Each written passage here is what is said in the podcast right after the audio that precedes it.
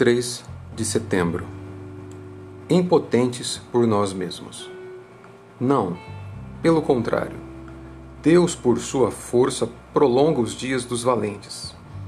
Vêem-se eles de pé quando desesperavam da vida. Jó 24, 22. Frequentemente, Deus faz uso da experiência dos homens para convencê-los de que, por si mesmos, são desamparados. Quando eles começaram a buscar a salvação, talvez tenham pensado que seria fácil serem convertidos. Eles pensaram que deveriam se arrepender agora de seus pecados e crer em Cristo. Consequentemente, empenharam-se com suas próprias forças, esperançosos de obter sucesso.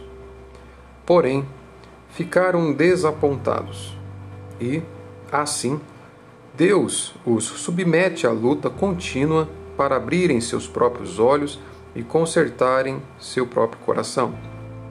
Porém, eles não têm sucesso. Há muito tempo eles têm se esforçado para ver, mas continuam cegos como sempre e nada conseguem enxergar. Tudo são trevas egípcias, eles têm se esforçado para se tornarem melhores, mas continuam tão ruins como sempre. Frequentemente se esforçam para fazer algo bom, exercer boas afeições que sejam aceitáveis a Deus, mas não têm sucesso. E lhes parece que, em vez de melhorarem, ficam cada vez piores. Seu coração está mais repleto de pensamentos maus do que no princípio eles não veem maior probabilidade de sua conversão do que havia no início. Assim, Deus os submete a lutar com suas próprias forças até se desencorajarem e desistirem de ajudar a si mesmos.